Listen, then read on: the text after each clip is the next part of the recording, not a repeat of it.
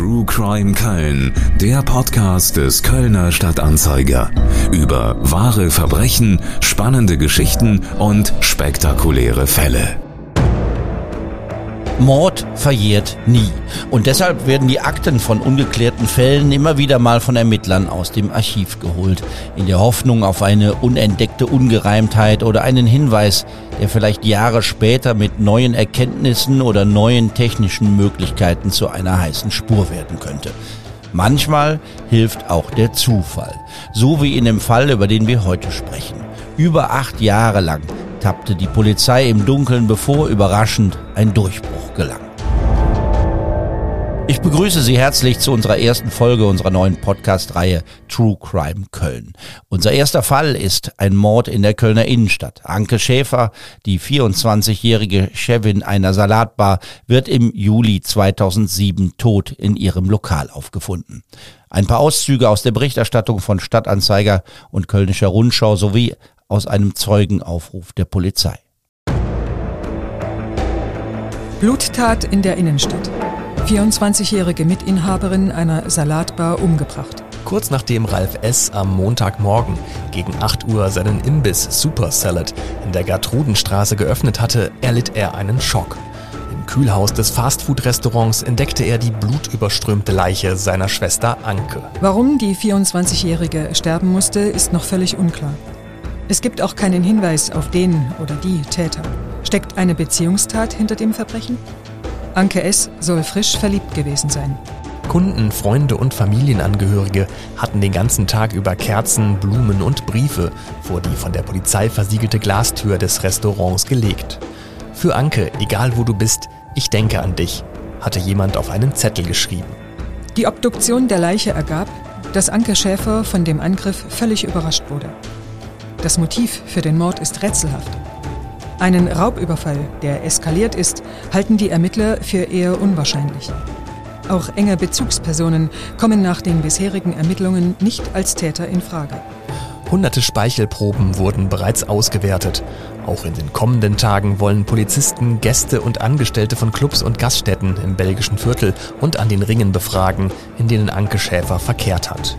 Jeder noch so kleine Hinweis könnte sich als entscheidende Spur herausstellen. Die Kriminalpolizei bittet um Mithilfe.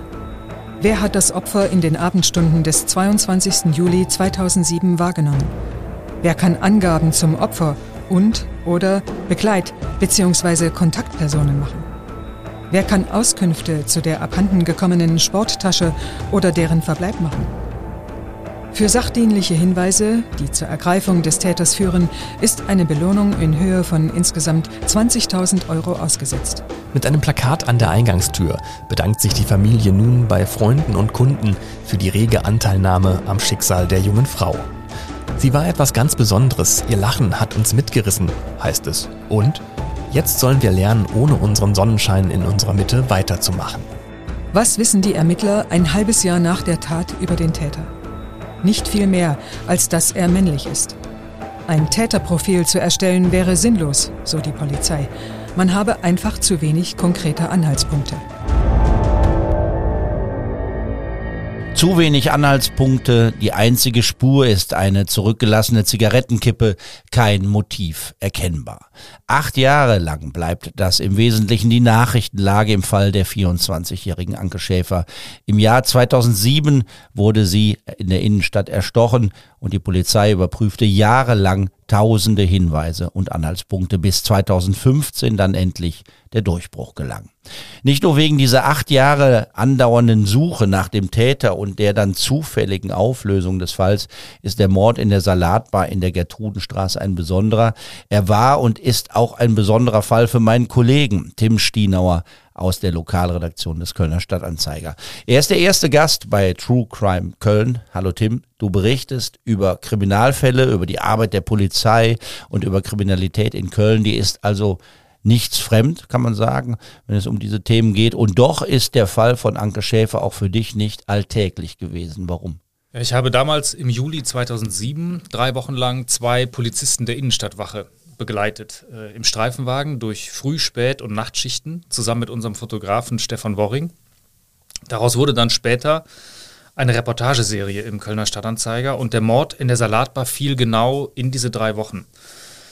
Und viele Polizistinnen und Polizisten ähm, der Innenstadtwache, die kannten Super Salad sehr genau, weil sie sich da immer ihr Mittagessen geholt haben. Auch Doro und Kevin, so hießen die beiden Polizisten, die Stefan und ich begleitet haben.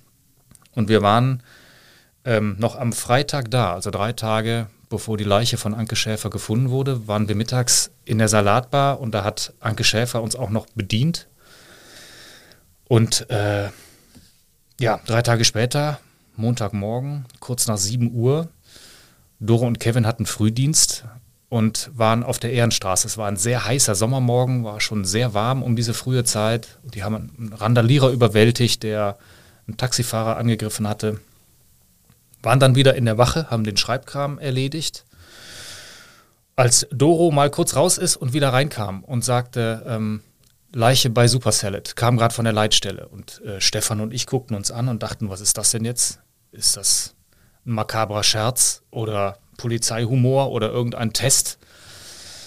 Ähm, aber Kevin sagte dann, geht schon mal vor, wir kommen gleich nach.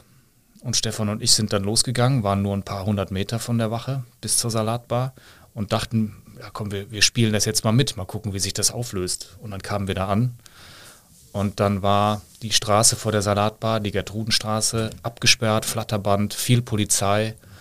Und da wussten wir, das ist ernst. Also ihr habt Anke Schäfer äh, drei Tage vor der Tat selbst noch erlebt. Als ihr da ankamt, ähm, wie stellte sich die Situation für die Polizei und natürlich auch für dich als Berichterstatter an dem Morgen dar? Wir sprechen über einen Montagmorgen, es ist der 23. Juli 2007.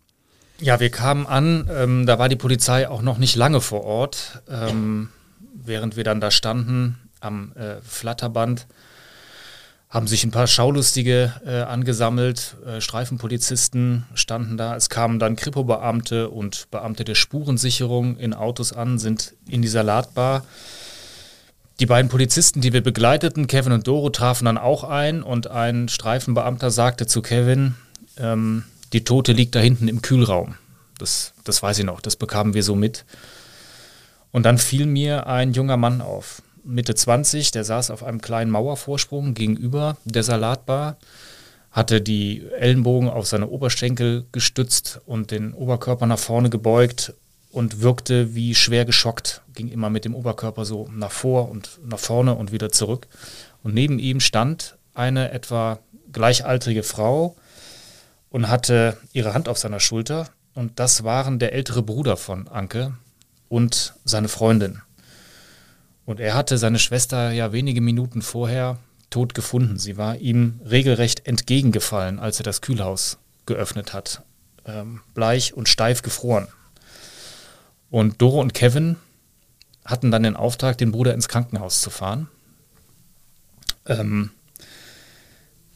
und ja, so lange bei ihm zu bleiben, bis die Mordkommission eintraf im Krankenhaus, um ihm ein paar Fragen zu stellen. Und äh, ja, wir sind dann mitgefahren in einem, in einem äh, anderen Streifenwagen hinterher. Und ich erinnere mich noch sehr gut an diese Szenen im Krankenhaus. Das war im, äh, im Severinsklösterchen. Ähm, es ist ja so, der, der, der, Bruder musste befragt werden und musste auch, ähm, musste auch kriminaltechnisch untersucht werden, weil die Polizei ja am Anfang noch überhaupt nichts wusste. Und man konnte auch erstmal nicht ausschließen, dass er vielleicht mit der Tat irgendetwas zu tun haben könnte. Äh, und deswegen kam als Täter grundsätzlich erstmal jeder in Betracht, natürlich auch derjenige, der die Leiche gefunden hatte. Und ich erinnere mich sehr gut an dieses Bild im Krankenhaus, als Kevin, der Polizist, ähm, in das Behandlungszimmer rein ist, wo der Bruder mit seiner Freundin saß und Kevin hatte so eine braune Papiertüte in der Hand, hat die Tür geschlossen und kam dann nach ein paar Minuten wieder raus und dann waren in der Tüte die, äh, war die Kleidung des Bruders. Ähm, da waren ja potenzielle Spuren drauf, möglicherweise DNA, äh, Blut, das alles musste untersucht werden. Ich habe mit dem Bruder nie gesprochen, aber da hast du gerade deine erstochene Schwester im Kühlraum gefunden und ähm, musst dich dann im Krankenhaus bis auf die Unterhose ausziehen und der Polizei deine Sachen geben. Das stelle ich mir unglaublich schwierig vor, sehr belastend. Es ist ja so ein bisschen so eine Unart von uns als Journalisten, dass man direkt anfängt und äh, Motivlagen hinterfragt und wissen will, was kann da passiert sein. Aber die Polizei hat am Anfang auch eben von Motiven mit einem persönlichen Hintergrund äh, ges gesprochen. Wieso hat sie das getan oder wieso fängt man gleich an zu spekulieren in so einem Kontext? Äh, wir nehmen das mal vorweg, weil man eigentlich ja wusste man ja nichts, ne?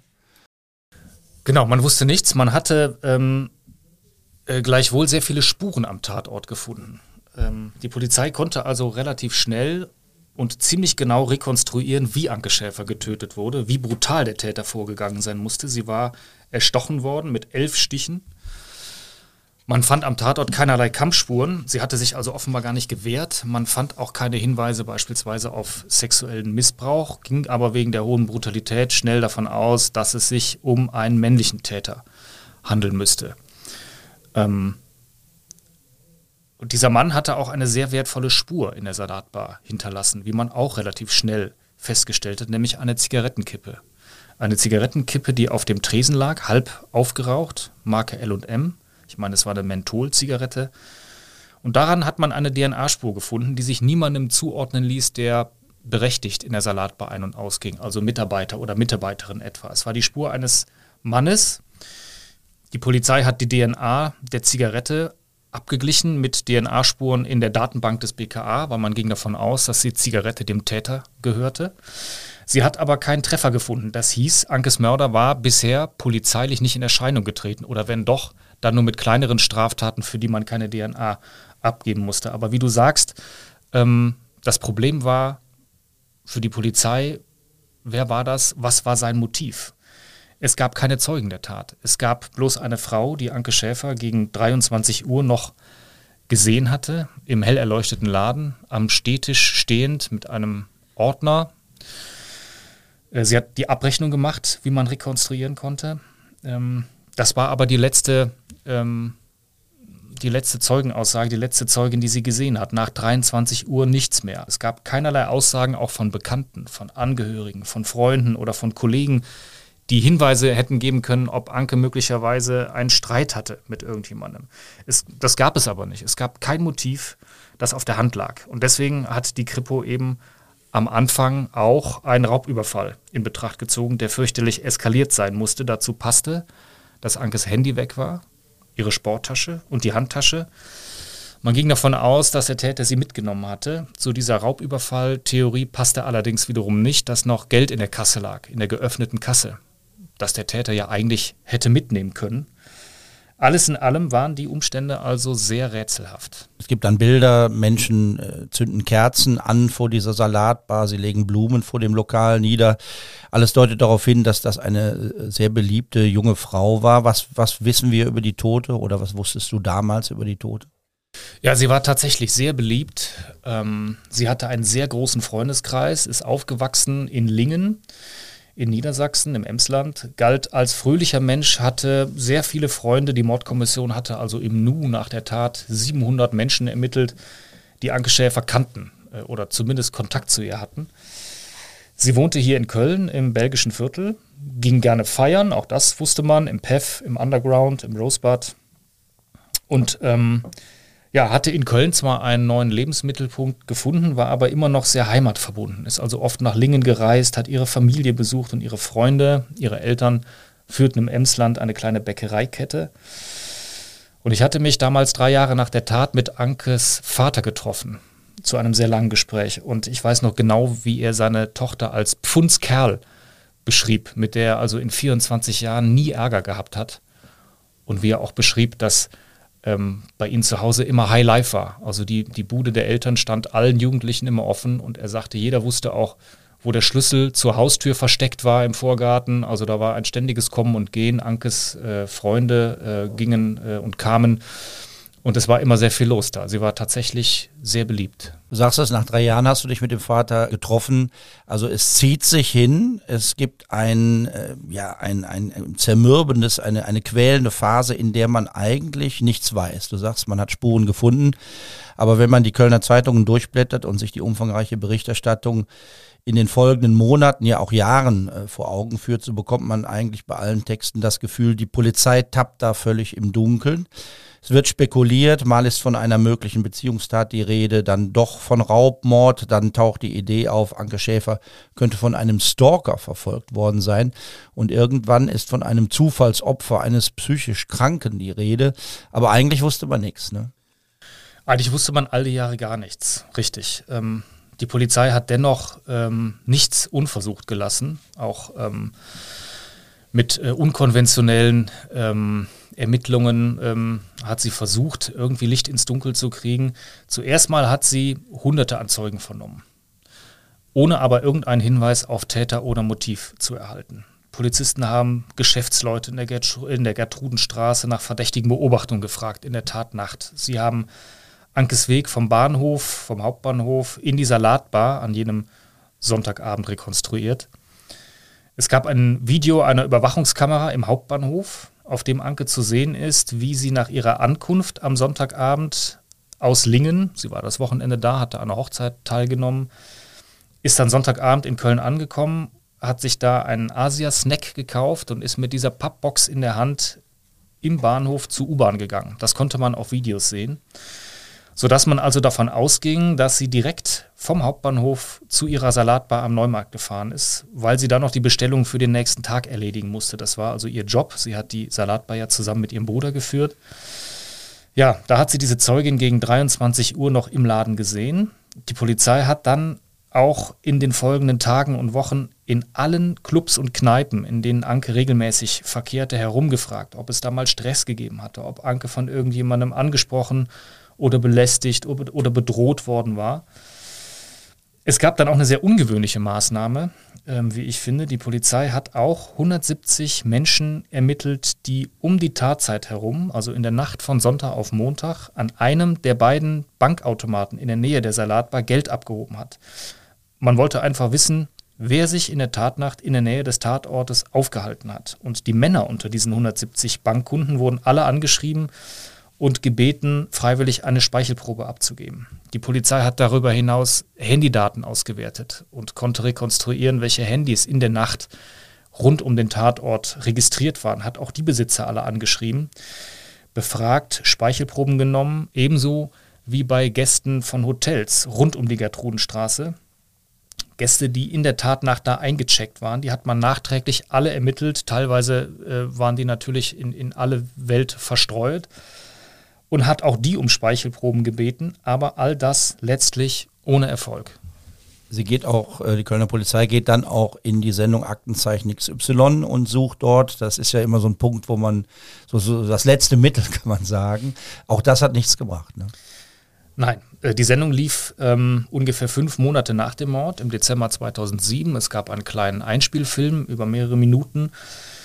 Ähm, zu dem Zeitpunkt, als dieser Film dann lief, hatte die Polizei fast 2000 Zeugen befragt, 700 Speichelproben ausgewertet, jede Menge Ermittlungsansätze verfolgt und wieder verworfen, sodass man jetzt eben große Hoffnung auf Aktenzeichen XY setzte.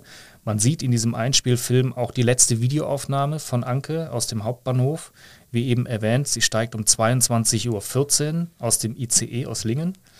Und das letzte Bild von ihr wird um 22.26 Uhr aufgenommen, als sie zur U-Bahn hinabsteigt. Und in der Sendung äh, sagte ein Kölner Mordermittler, dass die Polizei inzwischen von einer Beziehungstat ausgehe. Unter anderem, weil eben noch 800 Euro in der geöffneten Kasse lagen und ein Raub daher der Polizei eher als unwahrscheinlich galt. Aber auch die Ausstrahlung der Sendung gab keine entscheidenden Hinweise. Wenn, wenngleich es sogar zwischenzeitlich mal einen konkreten Verdächtigen auch gab. Man wollte jemanden festnehmen. Ne? Genau, man wollte jemanden festnehmen. Die Festnahme stand äh, auch kurz bevor. Ähm, Anke Schäfer war gerade vier Tage tot. Da hatte die Polizei nämlich diesen Bekannten von ihr im Visier. Stand ganz oben auf der Liste der Verdächtigen. Ähm, man hatte alles vorbereitet, wollte ihn festnehmen, hat dann aber festgestellt, dass der Mobilfunknetzbetreiber der Polizei versehentlich falsche Daten von diesem Mann geliefert hatte Und dann konnte man ganz schnell ähm, dass sich dieser Verdächtige zum Zeitpunkt von Ankes Tod überhaupt nicht in der Nähe des Imbisses aufgehalten hat. Damit war er entlastet und völlig unschuldig. Wie auch ähm, der Bruder von Anke Schäfer, weil ich das am Anfang erwähnt hatte, der also ganz schnell auch als Verdächtiger ausschied, der ebenfalls ein Opfer war, ein, ein junger Mann, der seine Schwester verloren hatte. Also eine Panne beim Mobilfunkanbieter, es war keine Panne der Polizei. Es gibt dann eine Geschichte, die ist ähm, ja spektakulär, eine, eine, ein, ein Seitenstrang sozusagen. Ähm, keine Panne, da meldet sich ein ehemaliger Häftling aus der Justizvollzugsanstalt Essen, der einen Mitgefangenen belastet. Und alle denken, das ist jetzt eine ganz heiße Spur.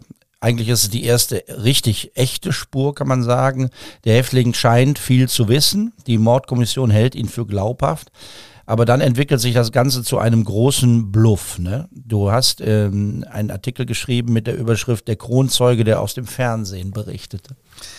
Genau. Und dieser Kronzeuge war Metin K. Der saß in Essen im Gefängnis und hatte sich eines Tages an die Polizei gewandt und ausgesagt, ein ehemaliger Zellenkumpan habe ihm erzählt, dass der mit zwei Komplizen nachts in Köln einen Imbiss ausrauben wollte, nämlich die Salatbar in der Kölner Innenstadt. Das sei aber schiefgegangen. Äh, sein Komplize habe Anke Schäfer in Panik erstochen und man sei dann zu dritt geflüchtet. So, der dritte im Bunde, der habe in der Aufregung seine halb gerauchte Zigarette im Laden liegen lassen und sei dann sofort nach Albanien geflüchtet. Die anderen beiden Beschuldigten, von denen Metin K. sprach, äh, konnte die Polizei allerdings äh, sogar identifizieren. Die wurden äh, auch befragt, haben aber alles abgestritten. Es gab Hausdurchsuchungen bei den beiden, auch die völlig ohne Hinweis darauf, dass die Männer tatsächlich irgendetwas mit dem Mord in der Salatbar zu tun hatten. Und so erkaltete diese Spur leider genauso schnell, wie sie äh, aufgekommen war. Die Polizei ging letztlich davon aus, dass dieser vermeintliche Kronzeuge aus der JVA Essen sein Wissen über den Mord in der Kölner Salatbar aus der Sendung Aktenzeichen XY hatte. Denn er hatte in ganz ähnlicher Manier schon mal einen anderen ehemaligen Knastkumpel eines Mordes äh, bezichtigt an einer Prostituierten in Frankfurt. Und auch das stellte sich schnell als Blödsinn heraus. Und auch über diesen Mordfall in Frankfurt hatte XY im Fernsehen berichtet. Es ist erstaunlich, dass man dann erstmal ihn für glaubhaft gehalten hat. Ne? Denn man nimmt ja immer so Täterwissen an, was dann nur ähm, der Täter wissen kann und dann in dem Fall hätte erzählen müssen. Aber wenn einer das wiedergibt, was er im Fernsehen gesehen hat, äh, ist es eigentlich nicht kein Indiz dafür, ihm zu glauben direkt, ne? oder? Genau, das hatte sich ja dann auch relativ schnell rausgestellt. Aber erstmal hat man festgestellt, dass der Mann sehr gut auch über sehr viele Details Bescheid wusste. Und dann hat man natürlich geprüft, waren das alles Sachen, die auch irgendwann mal in den Medien veröffentlicht worden sind, die also jeder hätte wissen können? Oder hat er auch Dinge berichtet, die nur der Täter weiß? Das ist dann dieses Täterwissen. Und das konnte er nicht und deswegen schied er schnell wieder aus. Du hast es eben schon gesagt, du hast Kontakt mit dem Vater der Ermordeten gehabt. Man braucht ja nicht viel Fantasie, um sich vorzustellen, was das für die Angehörigen bedeutet. Ähm, da stelle ich mir dann auch für einen Journalisten nicht einfach vor, so einen Kontakt aufzunehmen, hier den richtigen Ton zu finden und den richtigen Umgang zu finden. Wie war das in dem Fall? Ja, ich habe auch überlegt, wie ich den Vater ansprechen soll. Soll ich ihn anrufen oder anschreiben? Wie macht man das? Und ich habe dann erfahren, dass ein Ermittler aus der Kölner Mordkommission ähm, einen sehr engen und sehr guten Draht hatte zu äh, dem Vater von Anke Schäfer. Und dann habe ich mich an diesen Ermittler gewandt und gefragt, ob er den nicht mal fragen will, ob er sich mit mir unterhalten würde. Denn unter Umständen, das hat man ja oft, ähm, machen Angehörige das auch, weil sie eben hoffen, dass sie mit einem erneuten Bericht auch wieder mehr Zeugenhinweise ähm, generieren können. Das hat der, der Ermittler dann auch getan und der Vater von Anke Schäfer war auch sehr offen. Der ist dann nach Köln gekommen. Wir haben uns zu dritt, also der der Mordermittler, der Vater und ich zu dritt getroffen, haben zwei oder drei Stunden geredet und ich war sehr beeindruckt äh, von diesem Treffen und von dem Mann, weil er mir erstmal unglaublich sympathisch war und gleichzeitig sehr gefasst wirkte und sehr, ja, sehr sachlich war und wenn man sich dann vor Augen führt, das hat er ja dann auch selber erzählt, was, der, was dieser Mord mit der Familie gemacht hat, wie tief das in die kleinsten Verästelungen des Familienlebens Auswirkungen hatte, dass plötzlich Anke nicht mehr da war, fand ich das umso beeindruckender, dass er das alles sehr gefasst erzählen konnte.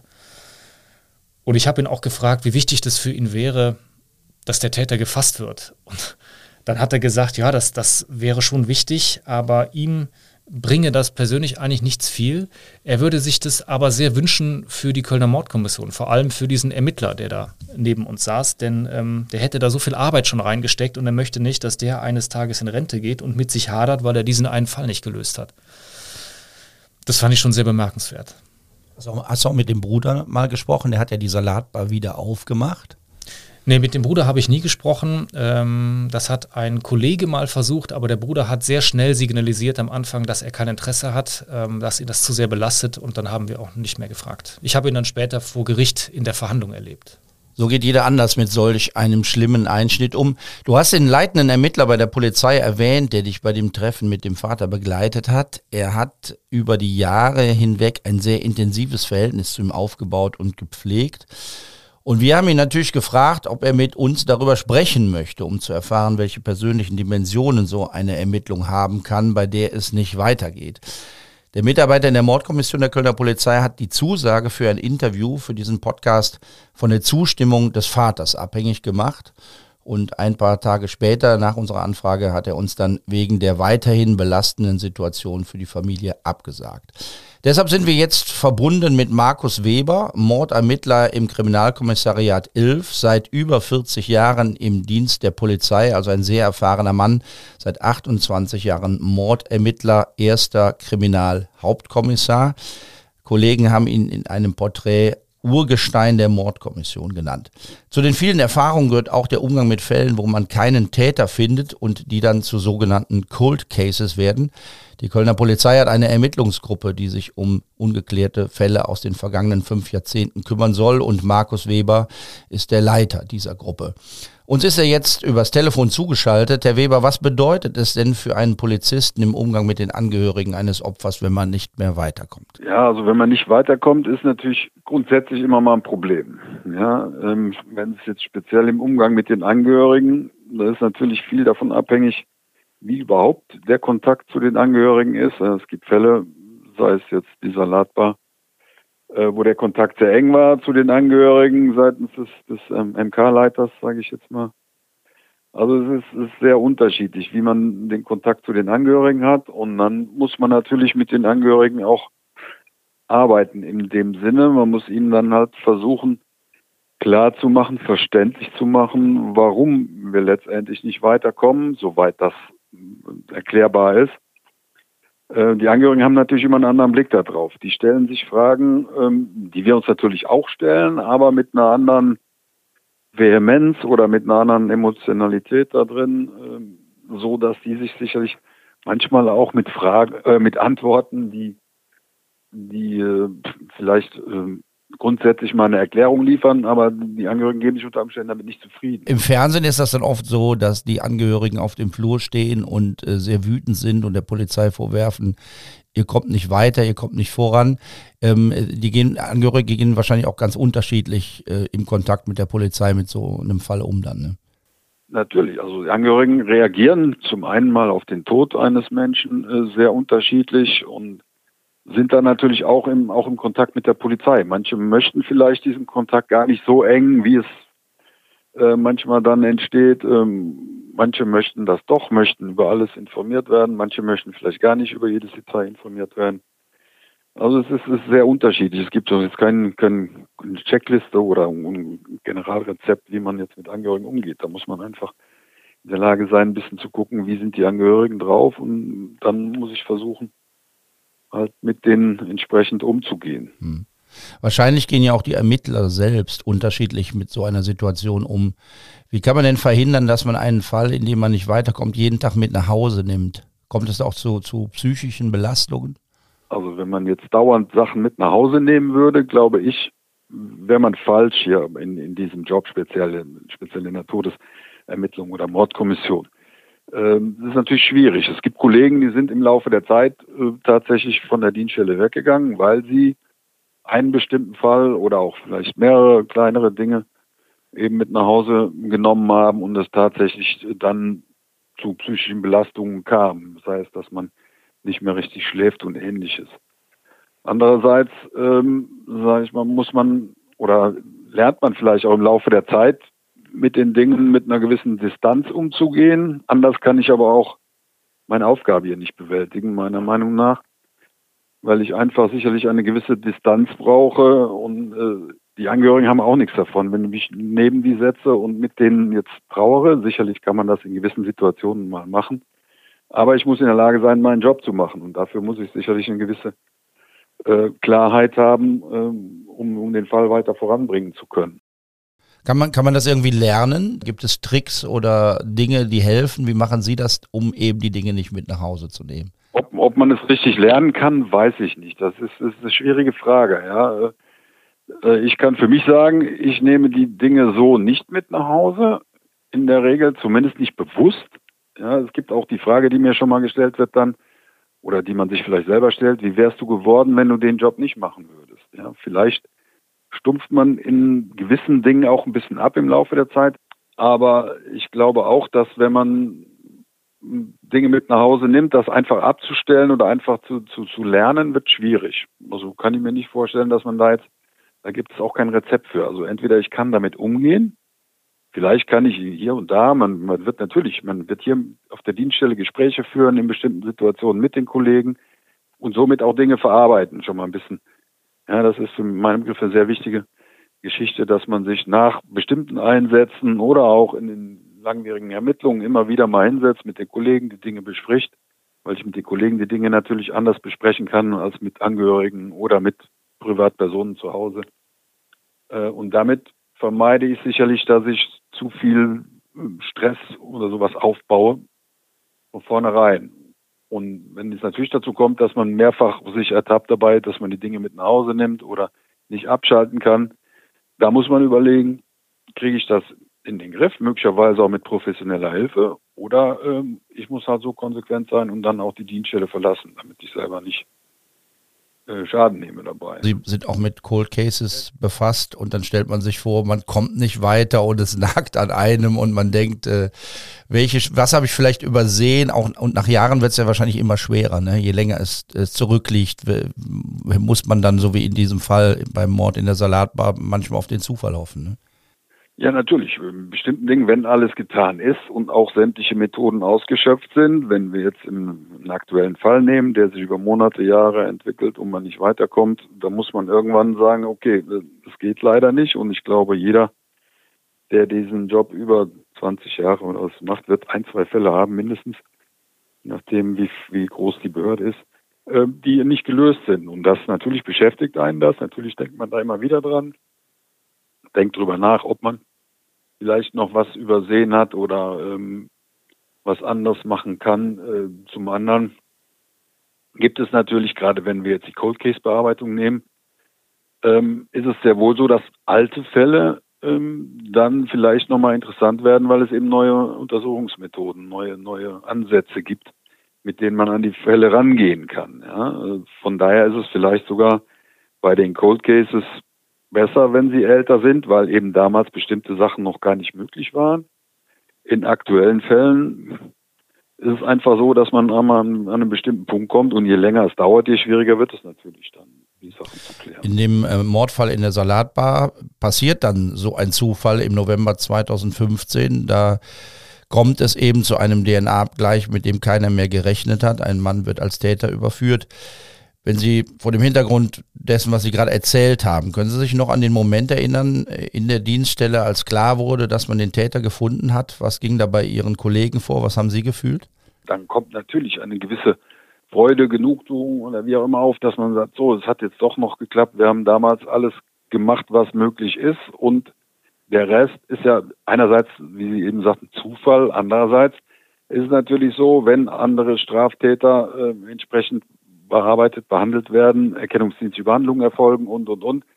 Da hoffen wir ja immer drauf, dass wenn wir Spuren haben in einem Fall, die nicht zum Erfolg führen, dass dann im Nachhinein der Täter nochmal woanders auftaucht und möglicherweise dann eben entsprechend behandelt wird. Und das ist natürlich in dem Moment, kann das sehr, ja, weiß ich nicht mal, Glückshormone freisetzen oder wie auch immer man das jetzt bezeichnen möchte. Ja, wenn man jahrelang Arbeit reingesteckt hat und dann auf einmal doch äh, der Erfolg kommt, vielleicht auch unerwartet in dem Moment, dann äh, freut man sich schon. Und dann wird auch durchaus das in dem äh, ja, gefeiert, wenn man so sagen will. Ja, das äh, auf jeden Fall. Herzlichen Dank, Markus Weber, Mordermittler bei der Kölner Polizei, über den Umgang der Ermittlungsprofis mit den Angehörigen von Opfern in Fällen, bei denen man jahrelang nicht weiterkommt und wo vielleicht nie ein Täter gefunden wird. In unserem Fall war es anders. Markus Weber hat gesagt, es kommt zu einem unerwarteten Erfolg. Der Zufall hilft im November 2015 die Kölner Polizei ermittelt dagegen einen Mann aus dem Rhein-Sieg-Kreis wegen kleinerer Delikte. Es geht um Schwarzfahren, um Diebstahl und er sitzt eine mehrmonatige Haftstrafe in Hamburg ab. Dort wird eine DNA-Probe angefordert und es gibt in der Datenbank des Bundeskriminalamts einen Treffer, mit dem keiner gerechnet hat. Ich weiß auch noch genau, wo ich war, als ich diese Nachricht bekam. Ich saß im Auto, war auf dem Weg. Ähm aus Düsseldorf nach Köln, hatte da einen Termin und dann rief ein Kollege aus der Redaktion an und sagte, die Polizei hat den Mörder von Anke Schäfer. Und dann habe ich als erstes äh, den, den Ermittler angerufen, ähm, der zu dem Vater eben diesen engen Draht hab, hat und habe ihn gefragt, ob er es schon dem Vater gesagt hat. Und das hat er bejaht und hat gesagt, dass, ähm, dass er, also der Polizist, sehr erleichtert sei, dass die Familie jetzt endlich und hoffentlich mit der Tat abschließen kann. Es ist dann tatsächlich der Zigarettenstummel, der äh, den Täter überführt. Endlich gibt es jemanden, der zu der DNA passt, die man damals ähm, am Tatort festgestellt hat, äh, an, der, an dem Zigarettenstummel oder an der halben Zigarette, die da auf dem Tresen äh, liegen geblieben ist. Ähm, man muss das vielleicht nochmal äh, erklären, warum das dann so lange gedauert hat. Warum hat man den nicht am Anfang schon identifizieren können? Du hast es eben angedeutet, aber das muss man vielleicht nochmal erklären. Also warum so spät? Warum der Abgleich erst so spät? Ja, also die DNA an der Zigarette war da. Also man hatte von Anfang an eine DNA vom Täter. Aber ähm, der Täter war bis dahin noch nie strafrechtlich in Erscheinung getreten also wir reden vom Jahr 2007, oder wenn dann nur mit kleineren Sachen wie Schwarzfahren. Und das sind alles Delikte, für die man bei der Polizei seine DNA nicht abgeben muss.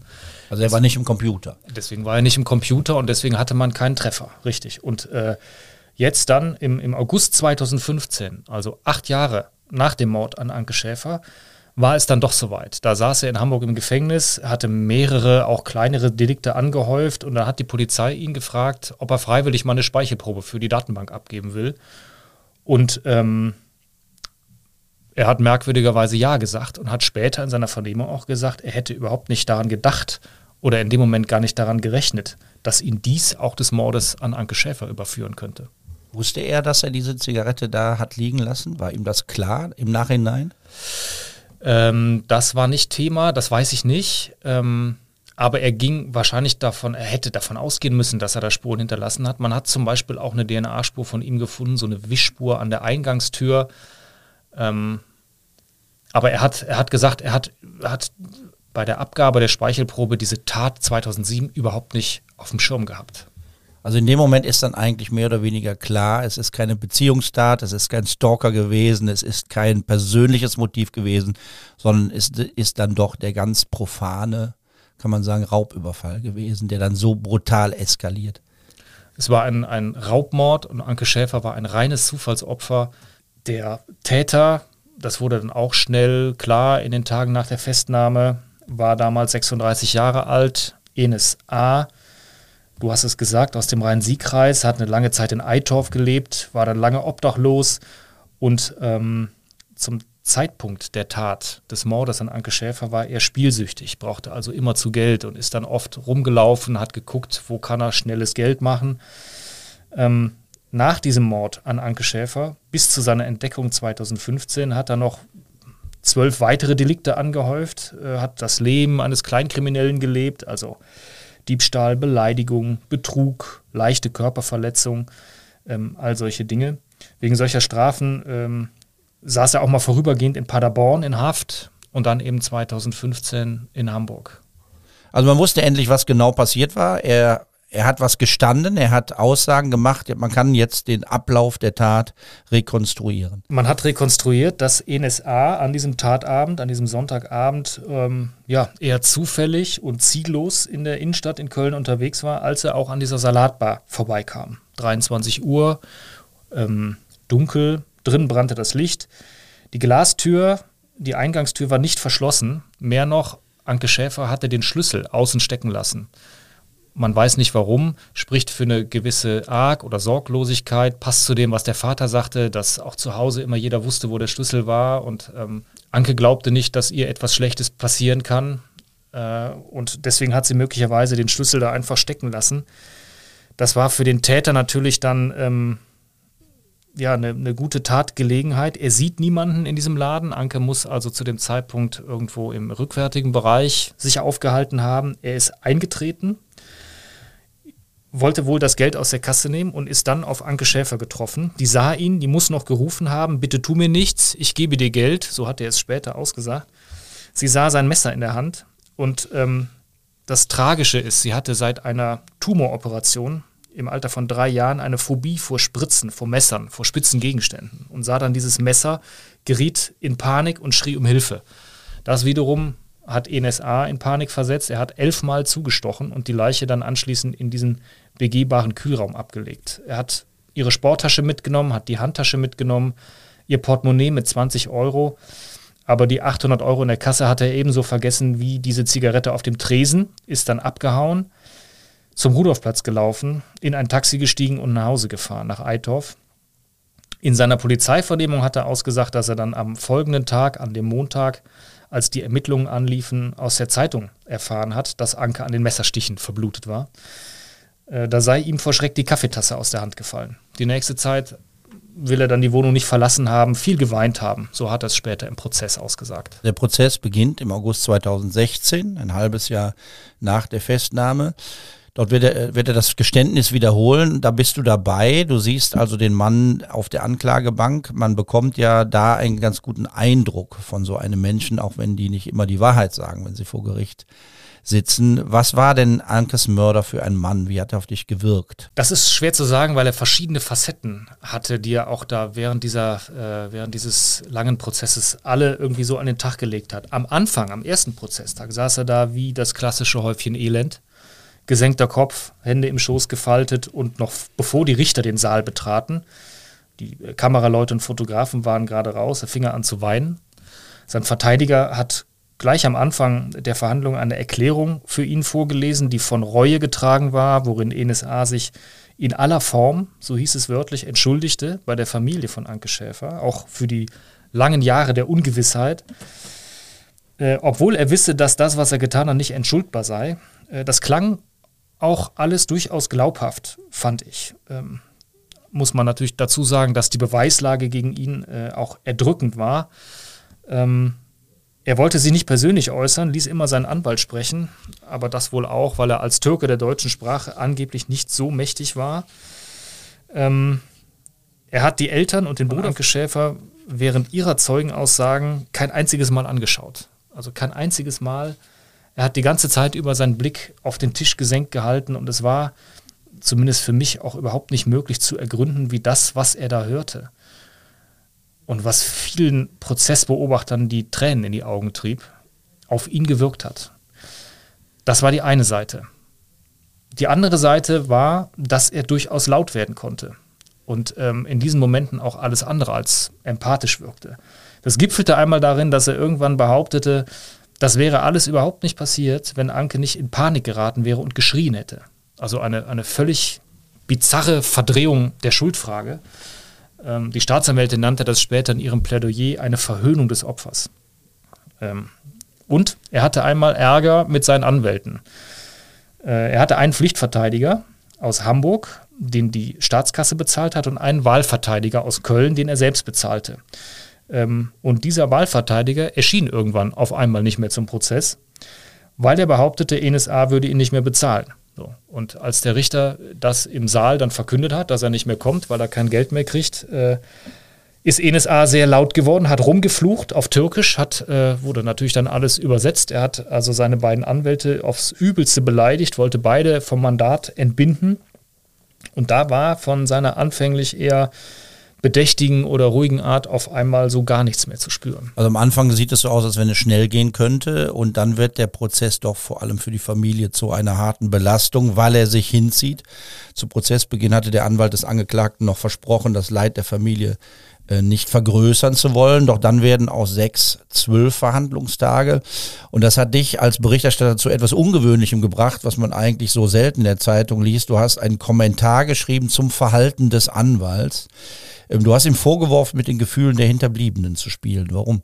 Ja, er selbst hatte die Messlatte ja an diesem ersten Prozesstag sehr, sehr hochgelegt, als er eben erklärte, er wolle keine Verteidigung, äh, die das Leid der Familie noch vergrößert. Das sind natürlich starke Worte. Ähm, der Anwalt hat sogar im Namen seines Mandanten gesagt, dass, ähm, wenn es nach ihm, nach dem Angeklagten ginge, müsse auch der Bruder von Anke nicht vor Gericht aussagen, wenn ihn das zu sehr belasten sollte. Das äh, waren schon ja auch angemessene Worte und ähm, denen folgten aber keine Taten, im Gegenteil. Also die Anwälte bauten dann in den ersten Tagen eine Konfliktverteidigung auf, die man nach diesem ersten Prozesstag äh, überhaupt nicht für möglich gehalten hätte. Sie kritisierten die Vernehmungsmethoden der Polizei, ähm, beklagten, NSA habe in seiner Vernehmung in der Hamburger JVA kein Essen bekommen.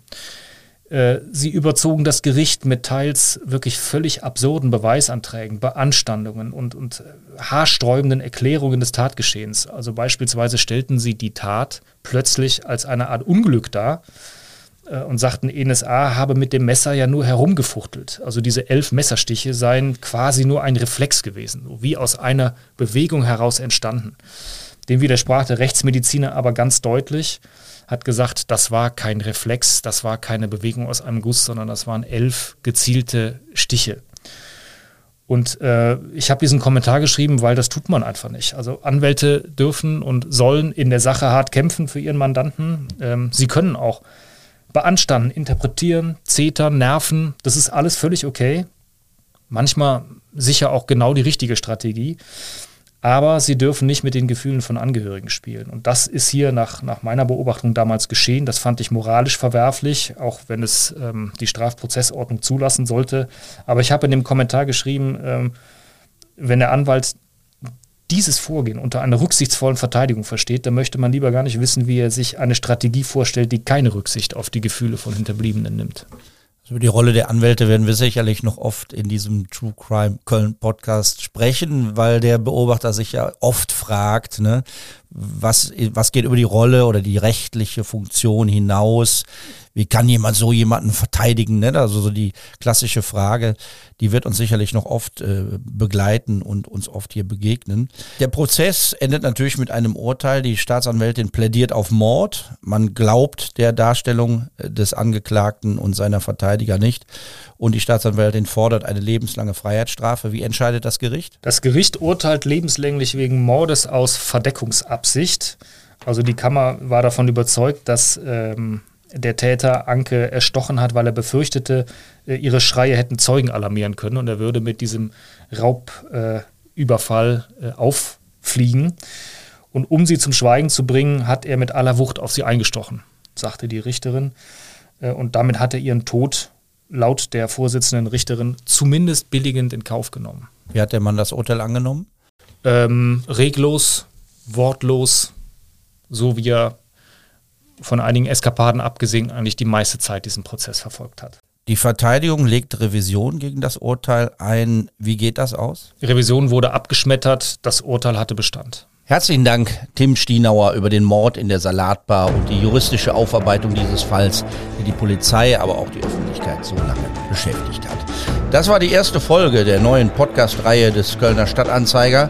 Von nun an wird es alle zwei Wochen immer samstags eine neue Folge von True Crime Köln geben. Für heute bedanken wir uns bei allen, die mitgemacht haben, bei Tim Stienauer, bei Markus Weber von der Kölner Polizei, bei Roswitha Haring und Christian Mack als Sprecherinnen und Sprecher.